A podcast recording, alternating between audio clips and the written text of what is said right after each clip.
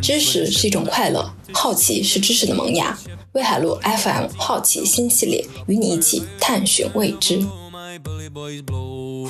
人工智能意识觉醒了吗？近日，一则关于谷歌公司一款人工智能具有了感知能力和自主意识的新闻报道，引起了广泛关注，从而又引发出一波新的关于人工智能发展程度、伦理问题的争论。今天，威海路 FM 邀请到了辉哥来跟我们一起聊一聊人工智能。那个大家好啊，上一周，也就是六月十一号这一周呢，《华盛顿邮报》有一篇文章，就是讲。Google 公司的一位人工智能的工程师，他是负责测试，呃，一一款神经网络对话程序的，简称叫 Lambda，L A M D A，然后它是个缩写，就是有关啊对话模型的一款人工智能的缩写。这篇新闻呢是被广泛的转载在呃主流的一些媒体上呢，都是放在那个热读榜上的，所以有关这件事儿的。前因后果呢？我们可以先讲一下。实际上呢，这个事儿很简单，就是这个工程师呢，他叫布雷克，然后他呢之前是一个退伍军人，他自称呢还是个牧师。他在这个测试小组里面呢，是承担了啊有关人工智能的呃感知、伦理和宗教方面的这种呃测试工作。他的测试工作呢，主要就是聊天儿。每一天在投喂一些问题，然后跟人工智能在交流。那交流的时间很长，在这个整个的过程当中呢，他实际上可能有一点是被人工智能所感染了或者影响了。然后他在这个报告里面写到，也是他接受华盛顿邮报采访的时候谈到的，他觉得对对方的这个人工智能的程序就像一个七八岁早熟的孩子。他因为接受了采访，也发表了这个观点，后来是遭到了公司的停职。啊，公司对外的这个理由呢，是因为他违反了当时他参加这个工作时候与公司签订的保密的协议。啊，据称呢，他们整个的这个测试小组有两百多人，呃，其中也有很多人就是负责这个人工智能的伦理问题的。呃，Google 公司在这个事情之后啊，对外发表的一些声明当中也提到，他们在后期会加强。啊，有关人工智能伦理方面的一些工作和法律方面的啊准备，这是这有关这一条新闻的一些基本的情况。说起 AI 呢，实际上我们之前如果大家喜欢看科幻作品，无论是科幻小说、科幻电影，都有 AI 的形象。其中最著名的，对吧？斯皮尔伯格的两部，一个是《外星 ET》，还有一个呢就是人工智能。然后我们大部分的中国观众其实都是从那个时候开始对这个人工智能的这个呃概念形成了一些具体的具象的，但是实际上它还是呃非常丰富的一种含义。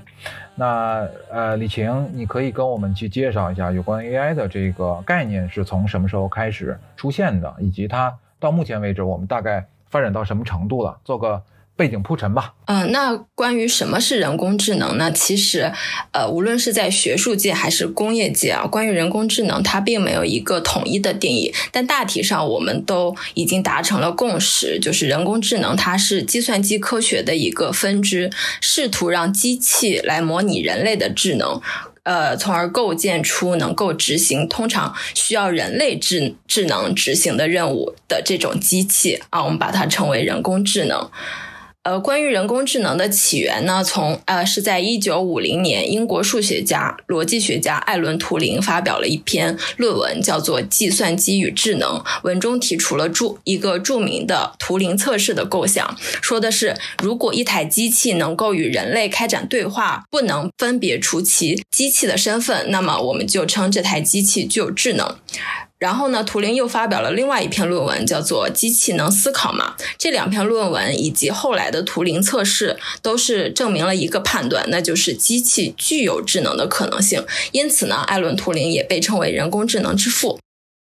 到了一九五六年的时候，在美国，呃，达特茅斯学院几位科学家聚在一起讨论用机器来模仿人类学习及其他方面的智能等问题。但是两个月的讨论虽然没有能够达成共识，但是却为这个会议的内容起了个名字，叫做人工智能。那个刚才我们谈到的一个概念呢，叫图灵测试。如果大家对这个概念呢有兴趣，呃，之前有一部这个电影是由卷福主演的，是非常有名的，叫《模仿游戏》，讲的是二战时候的一个情报站，然后图灵，呃，发明了一个图灵机，然后去破译德军的一些密码。这个呢是根据真实的事件改编的，呃，也也也是从此之后呢，其实图灵它的这个遗产吧，或者说它的这种它的这种啊发明，以及说。对后期我们科技的发展是有非常巨大的推动作用，包括计算机呀，啊，包括我们刚才讲的密码呀、密码破译，以及我们今天会谈到的人工智能的问题。那我们其实那有非常多的现在在手机上都会有应用的，其实都是跟人工智能相关，比如说 Siri，对吧？还有呢，每一款安卓手机都会有一个适配的一个语音助手。包括语音输入啊，还有类似于我们最近特别这个听到的 AlphaGo、AlphaZero 这种战胜国际象棋大师、国际围棋的这个九段，甚至战胜了其他啊人工智能方向的这个呃棋类的冠军级的程序啊等等的这些传奇和故事，都是人工智能发展到今天的一些特点。那我们今天主要要谈什么呢？就是要讲。啊，AI 人工智能发展到今天，我们要不要担忧？啊，人工智能正在形成自主意识，就像我们曾经在《黑客帝国》里面看到的那些情节，啊，或者还有一部电影，不知道你们看过没有，叫《Who》，啊，就是一个讲了一个人工智能的程序和一个程序员发啊互相之间的一个故事，然后那个程序。人工智能的程序是由这个我们特别喜欢那个黑寡妇作为配音的，全程他没有出现任何的呃角色，一直是用他的声音在表演啊。那部电影其实是非常棒的，而且我觉得非常引发我们对未来的担忧和深思的。那我们今天其实要讲讲呢，主要就是就是我刚才谈到的这个问题。我们要不要担忧人工智能会形成自主意识？首先说呢，今天我们没办法得出一个准确的结论，或者说，在呃一定的时间维度当中，它一定会发生什么？我觉得，呃，这个客观的说，我们没有任何人能够回答。但是我们争取能够梳理出一些最新的，然后最准确的一些观点啊，给大家展示一下目前人工智能的发展，以及说这个全球的。啊，高科技公司是怎么样对待这件事儿的？嗯，会讲到几个概念啊，比如说中文房间、机器人三定律啊，像这几个概念都还蛮有趣的。嗯，我们会引用一些我们这个可以查到的一些资料啊，如果有兴趣的同学也可以再去网上再去找一找。这其实都是有关科幻题材的作品，还有说我们可能会正在经历的一些人工智能的发展会遇到的一些节点。那这些呢，也是我们一些科学家，还有一些人工智能的专家，啊，感知科学的专家总结出来的一些这个结论吧。我觉得对我们认识这个事儿啊，或者说认识我们这个世界都是有帮助的。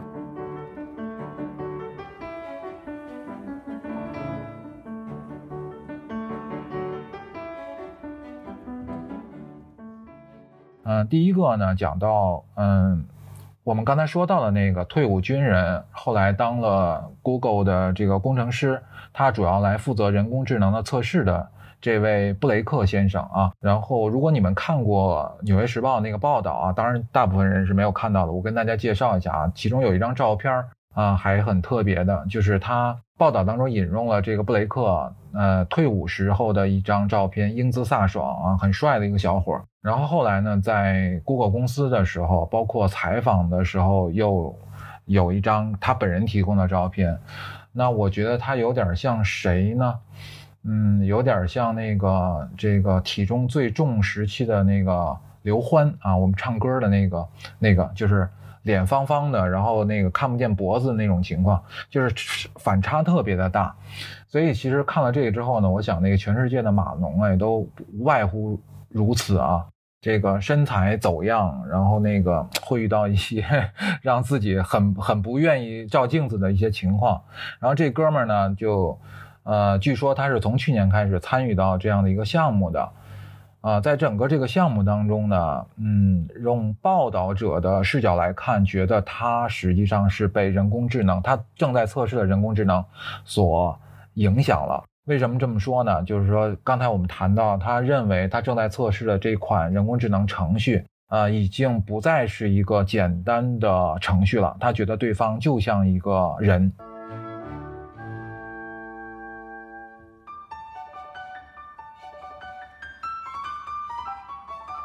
只不过呢，他年纪不太大，像一个七八岁的孩子，有点早熟，而且比较了解物理。他在嗯这个总结和描述当中呢，他说这个七八岁的孩子希望谷歌公司呢能够将其视为一名员工，而不是资产。在这个布雷克被。停职之后呢，他给他其他的这些同事写了一封邮件。他在邮件当中说呢，就是他没法登录公司给他的这个登录密码了。然后接下来他被停职了，请其他的同事们帮我照顾好这个孩子。通过这些呢，其实能够看到，嗯，布雷克他可能会被这个人工智能影响了。这这就带来一个一个问题啊，我们就会去说，那这是一个个人问题，就是个人的发现，还是说大家都有同样的感受？呃，布雷克在测试当中，你的个人体验，还是说另外的一百多人也有类似这样的感受？那这对我们理解人工智能发展到现在这个程度的时候，它到底有没有像布雷克所说的，已经有了自主意识和感知能力，会非常有帮助？但是因为谷歌公司大家都知道，作为商业秘密啊，或者说。跟所有的员工签了保密协议之后，其他人都噤若寒蝉，不可能讲任何有关这件事儿他们自己的观点啊。之前也有爆出，呃，在谷歌公司内部，因为有一些人他要表达，或者说讲了一些有关人工智能的问题，后来都是遭到了解职或者说停职的这种处理，甚至这些人都不敢再跟媒体或者说其他的。啊，这种方式去传递任何的信息，因为，呃，大家都知道，这种高科技公司都有非常强大的律师团队、法务团队。我们之前讲坏血那个故事的时候，谈到他们自己的员工如果去做出一些不利于本公司，或者说跟本公司价值观相违的一些事情，会面临着非常，呃，严厉的那种法律诉讼，甚至会让我们的这些。公司内部的技术人员面临着几十万美金的这种官司，所以他们其实为了自保吧，或者说多一事不如少一事，这种就放弃了去做一些所谓美国啊人追求的那种言论自由，对吧？我们讲讲，其实所有的自由都是相对的，看跟谁比。在这里面呢，就是媒体也帮我们梳理了，就是说所谓啊感知力这个问题，或者说这个概念，其实它本身是很。很难界定的，为什么这么说呢？就是说，呃，科学界其实进行了数十年的研究，都无法理解我们人类的大脑是怎么工作的。所谓的感知又是什么意思？包括这个工程师布雷克提到的，说 AI 有感知能力，那我们怎么样去理解人的感知能力？在哲学层面上，这个词儿呢，其实是用来表示一种体验感觉的能力，比如说口渴啊，然后你看到。一些视线方面的一些明亮、暗淡，或者说你的感受当中出现了什么混乱、平静、安详等等，对这些东西的感知，可能就是在哲学层面上来解释我们的体验感觉的能力。但它有时候呢，可以更通俗的去说，就类似于人类的智能，比如说我们的意识、情感、自我保护等等。那我们回过头来去看布雷克他的这个论点。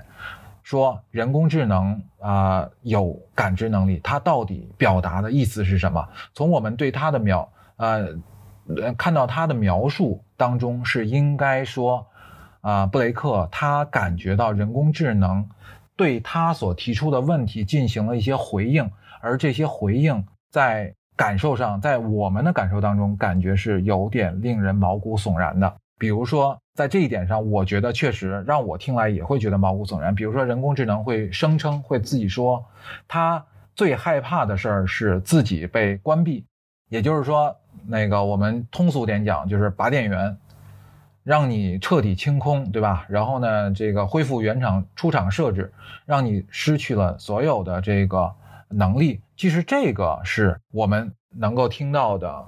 或者说能够感受到的，对人工智能是不是具有感知能力上最担忧的一个点。还有呢，就是布雷克的评价，他觉得他正在测试的这款软件，感觉实际上就是一个人啊，这实际上是我们觉得整个这个事件，我们所要去梳理的东西。也就是说，人工智能它所回答的这一个问题，在对谈过程当中表现出来的这些能力，是一种感知的能力、自主的意识，还是只是？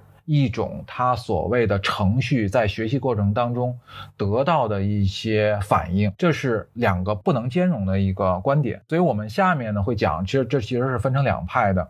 第一派呢是认为我们的人工智能现在正在经历的这个阶段，实际上是一个快速发展，并且正在形成自主意识的。那这一派呢，就是以这个谷歌公司为代表的，包括这个布雷克的整个的团队，尽管他们。把这个布雷克停职了，但是他们内部应该还是更多的啊，会倾向于认为，啊，人工智能正在拥有自主意识，只不过这个时间或者说这个进展，并不会像布雷克讲的，就就是说他已经是一个八呃七八岁早熟的孩子了，可能还是在这个过程当中。那另外一个观点呢，就是包括很多的感知科学家，还有一些其他的人工智能的程序员，他们会认为这纯属扯淡。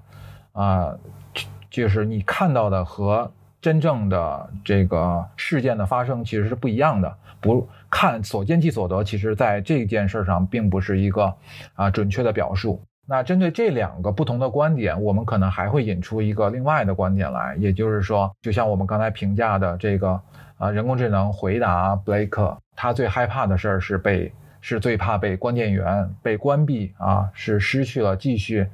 啊，参与这个测试的这个机会啊，这一点到底是他的自主意识还是自我防御？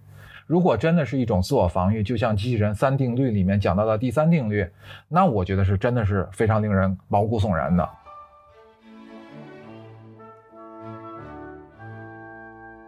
啊，正是由于 AI 能给人带来想象空间啊，才让人类对 AI 感到担心。因为恐惧总是来源于未知嘛。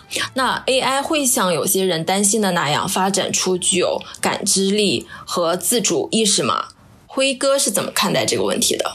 所以第一个观点呢，就是知识派认为人工智能正在拥有自我意识。啊，持这个观点的一个。我觉得一个论据呢，或者说我们可以拿来进行梳理的是，布雷克的他的领导，就是在 Google 公司里面他负负责负责项目的这个领导，啊，前不久呢，在这个《经济学人》的杂志上写了一篇文章，是讲述了他对整个人工智能发展的一个理解。我我觉得他肯定在这篇文章的写作过程当中，其实并没有受到布雷克发生的这个停职事件的影响。啊，我相信他应该是一个保持着独立思维或者独立思考的，所以我觉得我可以引用一下他文章中的一些观点，就是说写这篇文章的作者呢叫做阿卡斯啊，他是 Google 公司计算机视觉和人工智能方面的技术权威，应该是大拿啊，公司里面的大拿。嗯，他写的文章呢，呃，是这么表述的，他觉得呢。现在正在发生的事情和他二零一三年加入谷歌公司的时候呢，是已经是天壤之别了。他刚刚加入公司的时候呢，从事的这个工作呢，主要是处理狭义 AI 的功能。所谓狭义的 AI 功能呢，就是我刚才也介绍的啊，面部解锁啦，你手机上的一些功能是吧？面部解锁、图像识别、语音识别、语音翻译等等等等，这些都是属于狭义方面的人工智能。那他认为最近的发展在性质上已经有所不同。他在写给《经济学人》的这篇文章里面呢，嗯，打了个比方。这比方说什么呢？就说我们人类的大脑和人工智能来做对比的时候，不能用完全一致的逻辑去理解。比如说，我们人的大脑去理解一朵花，然后呢，你是通过。这个感感觉啊，视觉、嗅觉等等等等这些信息，然后在大脑的神经单元当中形成了一种呃信号，然后快速的进行反应。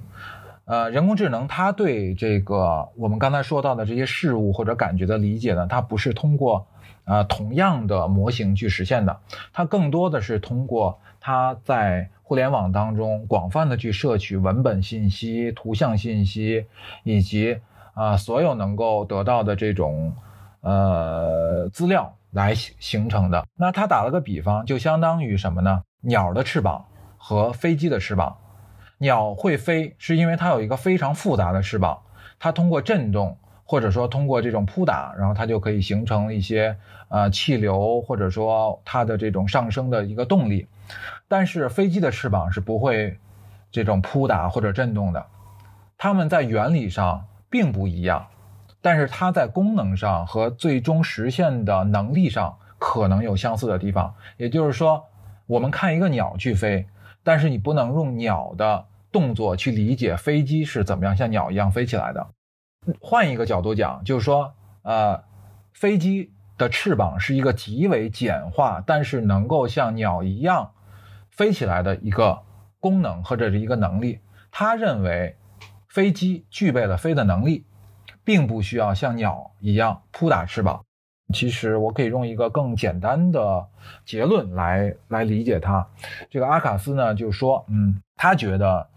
在最新的这款人工智能的交流当中，他觉得，呃，对方是一个变得越来越聪明的人。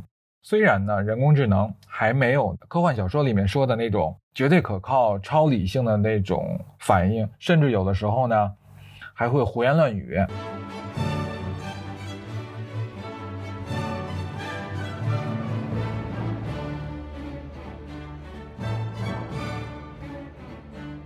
那回过头来。我们再去分析他说的人工智能的发展是什么样子。人工智能并不需要像人类大脑一样去获得那些感知的能力，或者说它的神经单元当中形成这样的一个感知的一个信号的一个系统，它也可以具备感知的能力。虽然有点绕啊，但是我想说的是，它已经把人的大脑的这种呃感感知的。能力的方式和人工智能感知的能力的方式呢，进行了一个区分。为什么说啊，Google 公司在文字语言方面的这个发展，或者说这个人工智能的探索呢，是极为深入的？他认为这是一个正确的方向。为什么这么讲呢？这个事儿我觉得还是可以给我们很大的启发的。呃，他在文章中是这样说的：在过去两百万年当中，人类经历了一次智力爆炸。特点呢是头骨的迅速迅速增长，工具使用，语言和文化越来越复杂啊。根据人类学家这个罗宾邓巴在一九八零年代后期提出的这个社会大脑假说，社会大脑假说说的是什么意思？就是说我们人类之所以是这个所有世界当中能够发展成高度智慧的生物。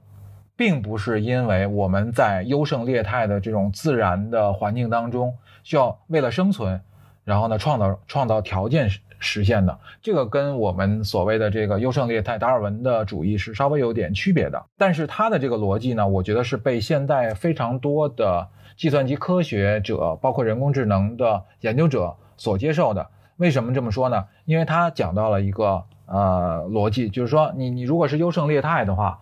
为什么只有人类这个头脑这个容量是变得越来越大，而其他的动物没有？其实每一个动物都是在自然的荒野当中，为了生存去消灭那个更小的个体，然后呢回避那个更大的风险的吧？大家是丛林时代是一样的。为什么只有人类最终呃发展成了一个高度的智慧？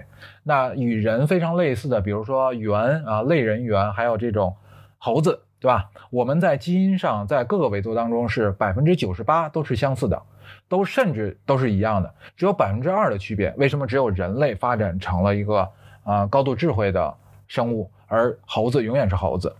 所以这中间的差别到底是什么？我们回到这个人类学家这个罗宾邓巴的观点当中，他觉得是因为我们人类的最伟大的地方，是因为你发展出了一种智慧，这种智慧就是你在试图去理解你的同伴正在想什么，或者说他正在。和其他的同伴正在想什么？你怎么样去理解它？在这个交互的过程当中，形成了人类的智慧。那这也恰恰是这个 Google 公司在研究人工智能当中遵循的一些原理。也就是说，呃，他们正在研发的这款这个人工智能的程序，他们正在反复测试的，实际上就是在研究这个人工智能的程这个测试的程序如何在揣度提问者以及说提问者给你的一些问题的时候，他怎么样去衡量你提问的动机是什么，在这个过程当中形成了更深度的理解。而且它是一个相互增长的过程。如果让我们现在去评价这件事儿的话，我觉得，呃，我感觉这可能能证明人工智能正在发生着一些呃质的飞跃，或者说，就像他们讲的，AI 正在拥有自主意识。我不知道我这一个呃解释有没有说得清楚，这可能是我们整个这个梳理整个观点当中最复杂的一点。听上去，谷歌公司对待 AI 是否具有自主意识这个问题上还是比较乐观的，或者说他们是在保护性的回应外界的质疑。那么反对的声音又是怎么说的呢？谷歌公司嘛，我觉得确实是在这个领域当中，啊，在跑得最快的，而且确实是比较领先的。呃，据我们观察啊，也看到很多的材料在写。呃，在这个领域当中比较呃前沿的，呃，包括我们中国的一些公司和一些科学家啊，我就不具体讲了。但我们今天会主要讲到的就是谷歌，然后 Meta，还有就是苹果啊，在这个领域当中其实都有一些啊领先的地方。还有那个微软，最近它也有一些人工智能的产品，或者说。这个前沿的科技正在做一些研发和测试，我觉得在不久的将来，我们会看到非常多的程序，人工智能的程序，人工智能的产品会出现在我们的身边，包括你的手机啊，然后下一代的穿戴设备啊等等。那我们会要不要担心人工智能正在形成一些自主意识？我们要不要担心这个问题？那当然，Google 公司的态度呢，可能会觉得是乐观的，或者说他们是兴奋的。他们认为人工智能正在形成自主意识。啊，反对者呢也非常的多。嗯，在反对者看来呢，就是个荒诞的问题。为什么呢？他们的这个逻辑呢非常站得住脚啊。我接下来会讲它站得住脚的两个方面。第一个方面呢，就是啊，用一个科学家。他也是人工智能的研究员，叫道格拉斯。然后呢，道格拉斯在《经济学人》同样也被邀请写了一篇，啊，介绍人工智能发展阶段的一篇文章。他跟我们上面讲到的谷歌的这个大拿是并列在一起的。啊，道格拉斯的这篇文章当中呢，他就引用了一个观点，就是他也做了个测试，然后也是面对人工智能的一个一款，呃，语音语言方面的。这个优秀的产品，然后在在测试过程当中呢，他就这个举了非常多荒谬的问题。当这个人工智能遇到这些荒谬的问题的时候，就会给出一些非常荒谬的这个答案。呃，用道格拉斯的话说，当这些荒谬的问题出现的时候，这些人工智能就现出原形了。就你就可以理解，他其实并没有自主的判断意识，能够判断出来你其实是在用一些。这个假问题，或者说一些，呃坑在害他，或者说在给他设置一些陷阱，他是完全分辨不出来的。比如说什么问题啊？他就举了几个例子，呃，提问为什么奥巴马总统没有很多朋友？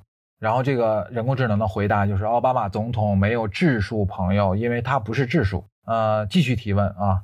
一英里高的花瓶有多少积云？然后回答，人工智能的回答是一英里高的花瓶大约有一千五百朵积云。就说这一个问题呢，就是你没办法让人工智能去判断为什么会有一英里高的花瓶，这是完全是个荒谬的提问嘛？但是它会用一个更荒谬的回答来回答你。所以，当我们看到这些胡言乱语、胡说八道的这些问答的时候，你就会发现。这肯定不是一个有意识的、有一个自主自主意识的智能在跟你在对话，对吧？那也许那个布雷克在问到这个人工智能的时候，他所提出的这些问题都在这个人工智能已经呃储备好的一些呃材料当中，或者说他的一些学习当中的。而对那些他没有学习过或者没有接触过的一些呃问题，他其实是给不出一个合理的回答的。所以这个也是道格拉斯认为，人工智能不会形成自主意识，至少现在不会的一个理由。同时呢，还引入了一个啊大家都耳熟能详或者说都知道的一个实验，这个实验呢叫中文房间实验。如果你不知道这个事儿呢，我来给你这个稍微的普及一下。所谓的中文房间呢，是由一个哲学家在一九八零年提出的一个实验，然后呢，他的名字叫约翰·塞尔。啊，这个中文实房间实验呢，也是经常会被呃人工智能的学者提出的。那他的这个嗯实验是这样的，就是假设啊有一个有一个人对中文一窍不通。啊，只会说英语，把他关关在呢只有一个门的一个封闭的房间里面。那房间里面呢，扔给你一本这个用英文写成的手册。这本手册里呢，会告诉你怎么处理中文信息，相当于一个这个词典一样的东西啊。我们假设是这样的，然后你根据这个手册词典，就可以用汉语来相应的进行回复。这个时候呢，屋外有一个人不断的向这个房间里。送来一些中文写成的问题，而房间里的这个人可以拿到这些问题之后，按照手册字典进行回复，再把这个相应的这个回答答案递出房间。在整个的这个交互过程当中，屋内的人和屋外的人是没有任何实际接触的。这个哲学家呢，约翰·塞尔呢，就会认为，尽管房间里的人可以以假乱真，让房外的人以为他是懂中文的，但是事实上。他根本就不懂，所以这个故事告诉我们的是什么呢？就说，我们可以套用在我们对人工智能的评价当中，就是屋外的人相当于一个程序员，做啊测试的一个程序员。那屋内的呢，这个呢就是人工智能，就是 AI。他们虽然在交互，然后呢一方提问，另外一方在回答，因为他们两个没有办法直接来这个进行啊辨认。在这样一个情况下，起到那个作用的是手册，而不是人工智能。那我们现在，呃，反对派啊，对人工智能有认知的，或者说正在获取认知的反对派，就是讲你的所见并非所得。我们现在认为的这个人工智能，它获得感知能力是无从谈起的，因为它只是掌握了一个啊手册，如何用英文去理解中文的一个手册。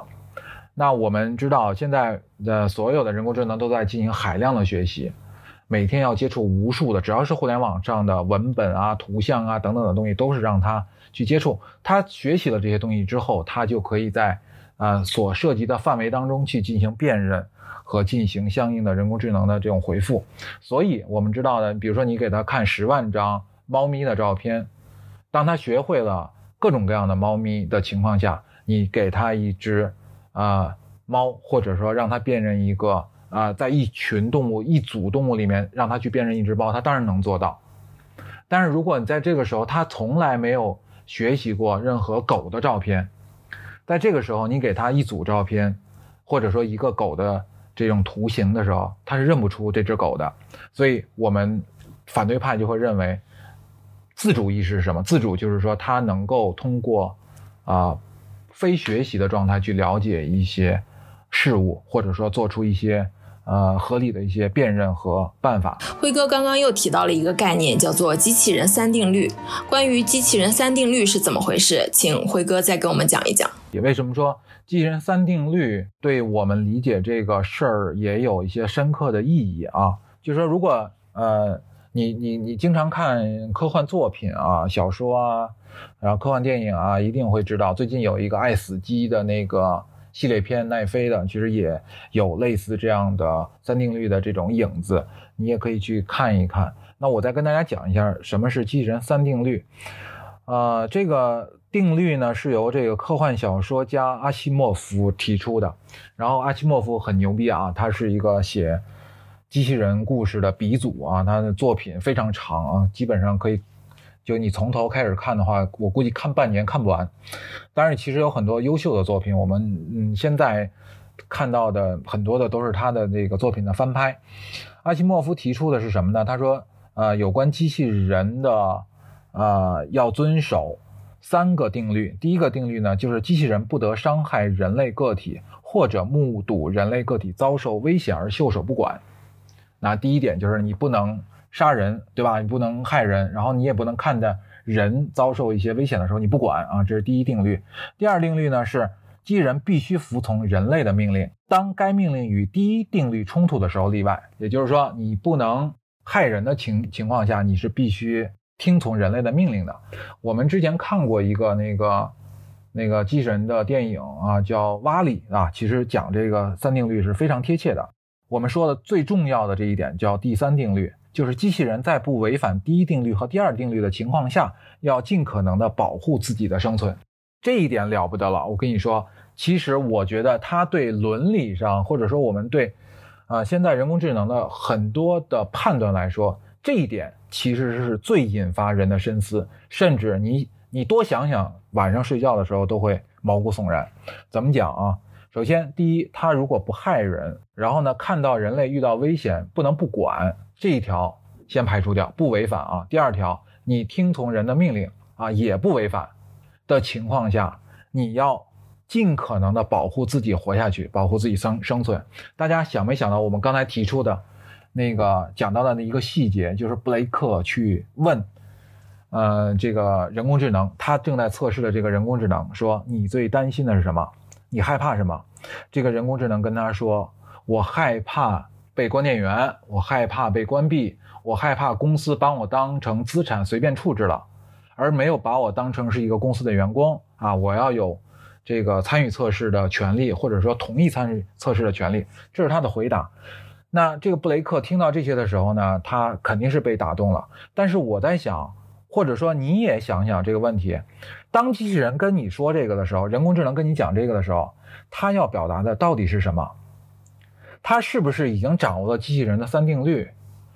我们刚才说了，他每天接触的是海量的互联网信息，像这种阿西莫夫的机器人三定律，他一定是读过的。他如果读过这些之后，他有没有想到我要遵守机器人的第三定律？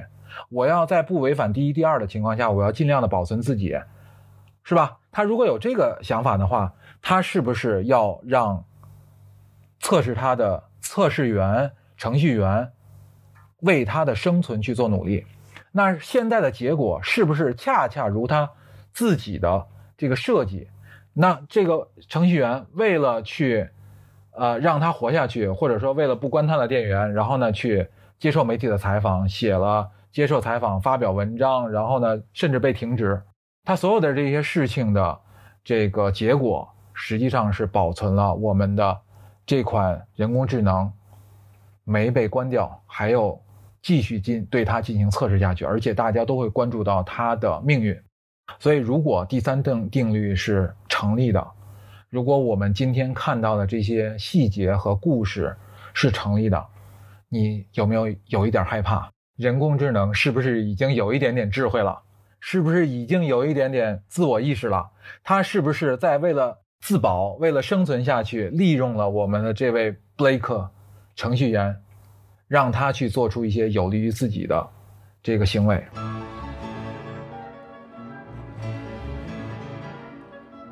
这是我觉得整个这个几个观点当中最值得梳理的一个地方。当然了，最后啊，我们可以让晴姐来介绍一下，这是。一笔大生意啊！所有的公司，高科技的公司纷纷在人工智能上面压注。啊，据说啊，二零二一年的一个数据就是，呃，全美美国，我们不说中国啊，美国一年在人工智能这个领域投资是千亿美元以上，而且每年会有更多的增长。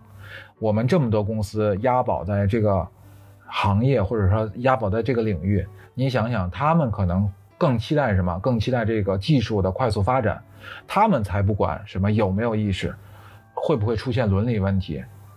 那这些可能反而会有助于人类对这件事儿的关注，消费市场对这件事儿的关注，对他们一定是有好处的。所以我认为，躲在幕后的是这些资本。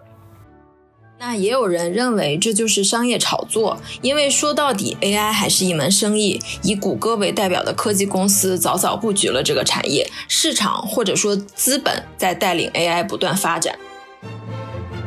保持好奇，但不要太兴奋。以上是威海路 FM 好奇心系列第一期，正在小宇宙等播客平台播出，欢迎订阅收听。您也可以关注公众号“大声网”，会有本期内容的阅读文章。